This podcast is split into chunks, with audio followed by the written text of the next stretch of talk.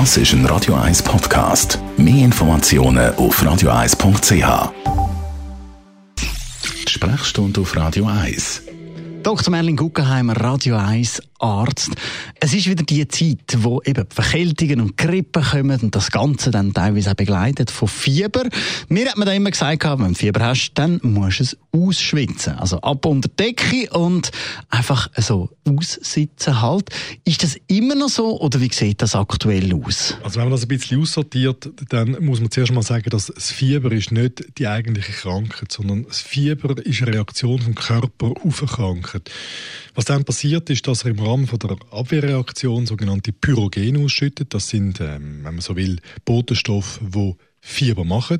Und die führen dazu, dass der der Thermostat vom menschlichen Körper, der hockt im Hypothalamus, also irgendwo in dem ganz alten Element von unserem Hirn, dass der einfach aufstellt. Und dass er aufstellt, das hat mehrere Gründe. Das eine ist, dass es tatsächlich Krankheitserreger gibt, die temperatursensibel sind, wo wenn es je, heißer es wird, desto eher sterben.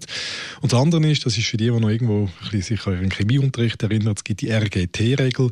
Alles, was ein bisschen unter wärmeren Bedingungen abläuft, an chemischen Reaktionen, am Ende des Tages sind wir nur ein Chemiekraftwerk, das läuft schneller und effizienter ab. Also der Körper boostet sein eigenes Immunsystem und dann hat man Fieber. Das wiederum bedeutet aber, dass man äh, ein bisschen schlapper ist und äh, ein bisschen mehr schwitzt und das hat dann wiederum Konsequenzen. Aber in dem Fall ist es immer noch richtig, dass man den Fieber aussitzen und nicht bekämpfen das Fieber bedenkenlos senken sollte man nicht einmal so unbedingt. Das ist ja so. Also es, gibt durchaus, es macht durchaus Sinn, ähm, das Fieber über ein gewisses Maß raus zu drosseln.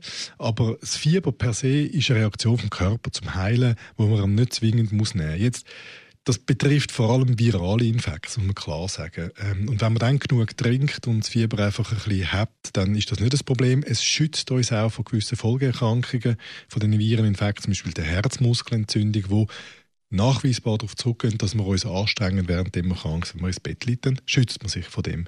Der nächste Punkt aber ist, dass wenn es eine bakterielle Infektion ist, dann muss man den Krankheitserreger bekämpfen. Danke vielmals, Dr. Merlin Guggenheim, der Radio 1 Arzt.